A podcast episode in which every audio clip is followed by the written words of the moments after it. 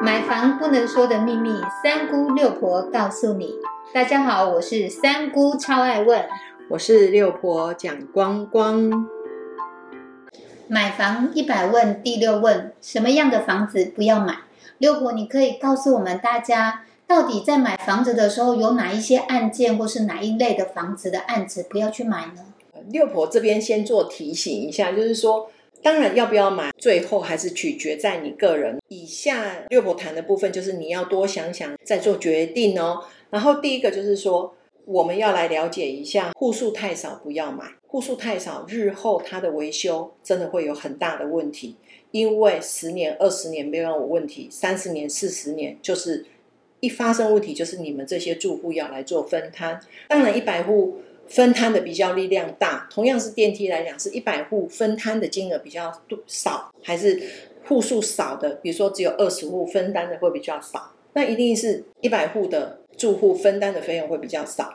第二个，公设比太高不要买，因为现在的公设比以住家来讲的话，你如果超过三十八到四十，不建议买，因为你超过了这个三十八到四十的一个公设比的话，你事实上室内的空间是被压缩了。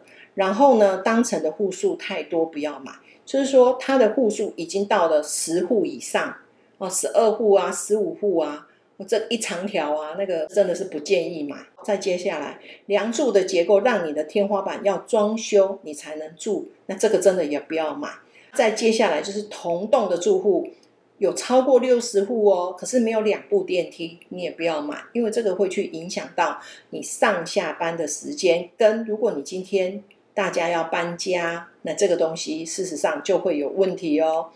一楼的店面，嗯，倒是可以考虑一下。但是如果是以住宅的一个想法，我真的会建议不要住在店面的房子里面，尤其是那种大楼的一楼。再来，险恶设施在旁边，比如说它有电塔、高架桥，然后有庙啊、公庙、有坟墓、有焚化炉，这个东西我们能够避开就尽量避开。还有就是你的自备款，如果真的不够，不要买，因为你也许你会跟家里面的人借钱，但是万一借不到的时候，你又付了定金，这个时候你有可能就会被没收。再来，你的月负担不扣，真的不要买。你不要以为你今天赚六万，你可以负担五万的一个贷款金额，千万不要这么想，因为你真的不够。买房子不是只有贷款的一个月负担而已，它还有其他的水电瓦斯、电话，还有其他的税费，都是你要去负担的。所以不是只有你的。六万的收入，你觉得五万是可以买的房子？所以这个东西你必须要先去了解，而且要把它算清楚。然后再接下来是转换楼层，你可以考虑一下哦。这个东西现在来讲是比较少在新城屋看到，这个转换楼层的部分应该都是在中古屋的部分会出现在哪里？出现在所谓的二楼或者是三楼。为什么会有时候是二楼或是三楼？只要你的住家的最后一户下面是公共设施，或者是它是不一样的一个。住宅表现的话，比如说它下面是挑空的一个住宅的话，那转换成一定会在你这一楼。所以呢，你如果今天在看中古屋的时候，真的要避开这个二楼跟三楼。一般来讲，大概这十年的房子应该都没有所谓的转换成这个问题。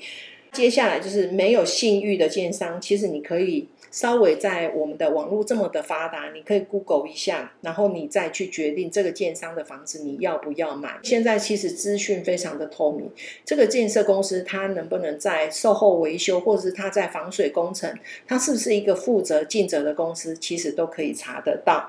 然后还有一点就是工业住宅不要买。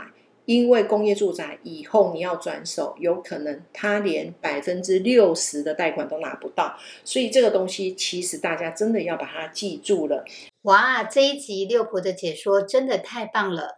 如果还有什么是你觉得不能买的部分，欢迎大家在下方留言，将您宝贵的意见与大家一起分享哦。